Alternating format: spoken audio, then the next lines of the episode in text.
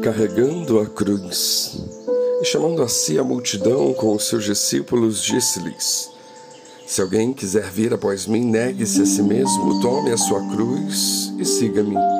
Porque qualquer que quiser salvar a sua vida, perdê-la-á. Mas qualquer que perder a sua vida por amor de mim e do Evangelho, esse a salvará.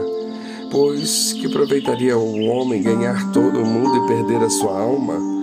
Ou o que daria o homem pelo resgate da sua alma? Portanto, qualquer que entre esta geração adúltera e pecadora sem envergonhar de mim e das minhas palavras, também o filho do homem se envergonhará dele quando vier na glória de seu Pai com os santos anjos.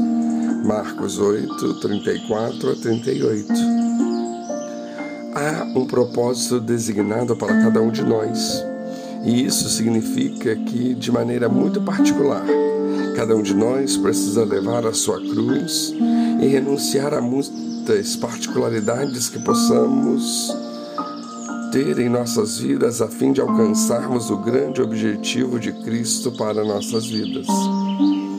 Normalmente, ouvimos que renunciar é algo ruim, é algo negativo, que Deus está toda hora exigindo que abramos mão do que gostamos pelo simples desejo de nos testar.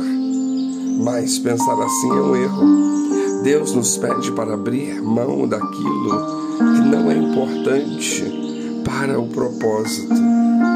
Por isso, levar a cruz é um processo muito particular e individual de cada um. A importância de levarmos nossa cruz tem em si quatro verdades. A primeira é a construção de uma nova identidade.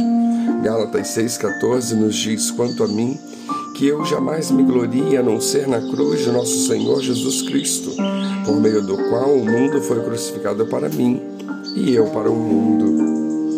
Quando Jesus nos convida a levar a nossa cruz, Ele está nos levando pelo caminho da construção de uma nova identidade. Paulo, que era um fariseu devoto, que matava e prendia cristãos, foi conduzido por esse caminho. Quando a nova identidade foi implantada, o velho homem já não existia mais. Sua mentalidade e comportamentos haviam sido completamente alterados para a semelhança de Cristo. A segunda verdade é que seremos constantemente desafiados. Marcos 15, 32 mostra o quanto Jesus o foi quando disseram: O Cristo, Rei dos Judeus, desça da cruz para que o vejamos e creiamos. E os que foram crucificados com ele também o insultavam. Muitas pessoas estão ao nosso redor e elas nos desafiarão a abandonar a nossa cruz e a direção de renúncias que o Senhor nos propõe. E elas farão isso por diversos motivos, mas principalmente porque o nosso comportamento diferente as incomoda, mesmo desafiados a descermos da cruz. Precisamos seguir o exemplo do Senhor Jesus que permaneceu nela.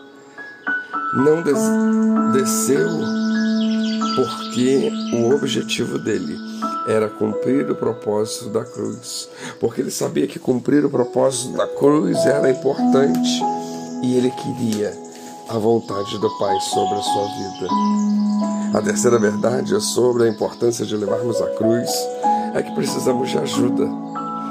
Lucas 23, 26 diz: Enquanto levavam, agarraram Simão de Sirene, que estava chegando do campo, e lhe colocaram a cruz nas costas, fazendo-o carregá-la atrás de Jesus.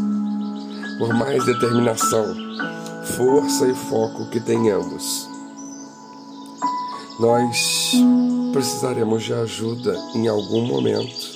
O próprio Jesus precisou de ajuda para levar a sua cruz. Deus providenciou alguém para isso.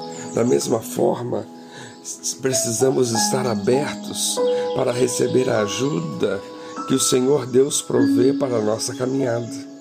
Quantas vezes será alguém próximo ou até mesmo um desconhecido, mas que estejamos atentos, que podemos sim ter ajuda para continuar. E a quarta verdade é que o levarmos a nossa cruz é símbolo do poder de Deus.